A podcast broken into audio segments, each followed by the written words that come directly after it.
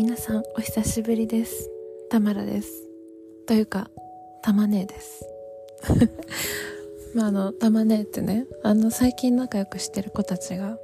私のことをそう言ってくれるのでまあ自分で言うのもなんですが冒頭にたまねえって言ってみたけど今日ねベトナム旅行から帰ってきたんですよ。ホーチミンからね。5日間滞在して。まあなんか変な出会い方をしたね。面白い子たちとね6人で旅行してきて。まあそこでいろいろ感じることがあったのでお茶でも飲みながらお話ししたいと思います。そうね。感じることいろいろあってどこから話せばいいかわからないけど私なんかあのホーチミンの中心部に宿を取ってたんだけど一日ねなんかあの中心部から離れたところにあの行った日があったんですよね。そしたらさなんかもっとこう中心部よりディープな雰囲気でローカルな人たちがこうたくさんいるエリアで市場とか歩いてたらさすごいの活気がもう丸裸の野菜たちがね地べたにゴロゴロゴロって並んでてお魚もさすごい匂い強いんだけど生臭い匂い。なんか干してる魚なのかな置いてあったりとかさ。もういろいろごちゃっと並んでて綺麗な部分も汚い部分もなんか全部そこに集約されてる。隠されずに。私それがすごい好きだったんだよね。だってさそうやって市場が並ぶエリアのすぐ脇にめちゃくちゃゴミ箱とか置いてあるわけ。めちゃくちゃ生ゴミとか果物の皮かな？みたいなのがパラパラパラってね散らばってて。わ汚って思う部分もあるけど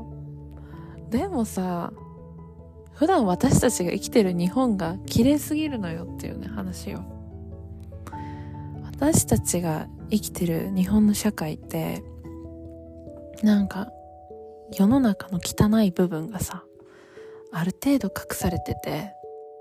綺麗に生きれてるじゃない？それはその物理的なそのなんていうの？ベトナムのようなゴミ問題の話ではなくだけではなくて、ゴミのような話ではなくて、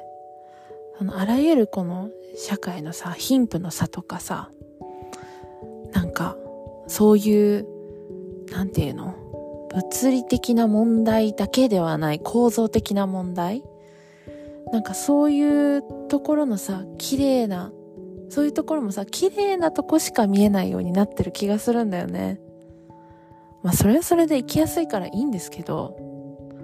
なんか、そういうところでさ、生きることに慣れすぎてると、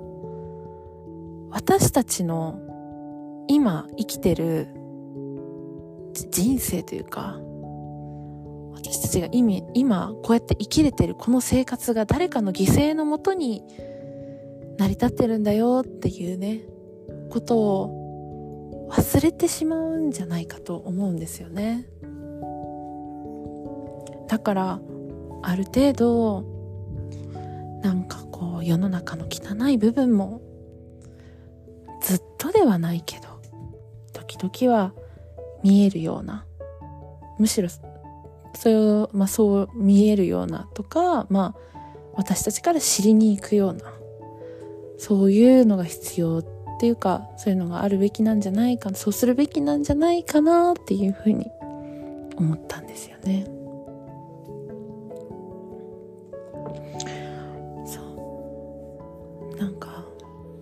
とすごいさ裏路地とか歩いてるとさいろんな人の日常が丸見えなわけ。シャボン玉吹いてる男の子がいたりさなんかお茶飲んでゆっくりしてるおじいちゃんがいたり。なんか家族の集まりかな地域の集まりかななんか路地にテーブル出してさ大音量のスピーカーで音楽かけてなんかご飯食べてるグループがいたり。なんかそんないろんな日常を見るとさなんかみんないろんな時間生きてるなーって。いろんな一日を過ごしてるなーって思って。なんかその彼らの日常がすごくキラキラして見えたんだよね。でもさ私が過ごしてる時間も見方によってはっていうか、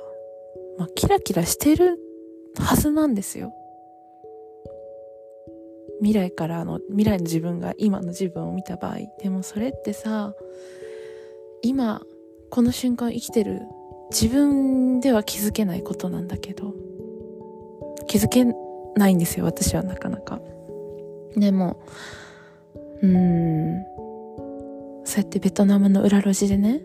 いろんな人の、なんていうかな、なんでもない一日、ありのままの普通の平凡な彼らにとってのね、一日を眺めてて、その美しさを見てたら、あー、みたいな。自分が今生きてる時間も、美しいもんなんだなって思いました。ああそんな感じよ。面白いよね。なんか自分の生きてる社会とは違う社会を覗いてみるってすごく好き。うーん。街とかさ。すごく混沌としててさもう泣き叫ぶ赤ちゃんに大量に走るバイクに大声でやり取りを交わす市場の人に。もうカオスなんだけどいやーなんていうのかなそのいろんな人の人生がこうねわっと交差してるのをね日本にいると感じれないんだけどあっちにいるとひしひしとね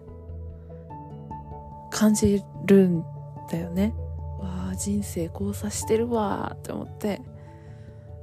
なんか当たり前の事実なんだけどその当たり前の事実にすごく感動をしまして。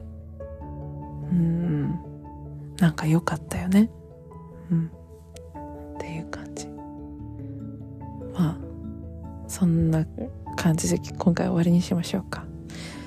またねちょっと次は私ベトナム戦争のあの博物館に行ったのでそのお話もしたいかなというふうに思います。ではさよなら。アディオス。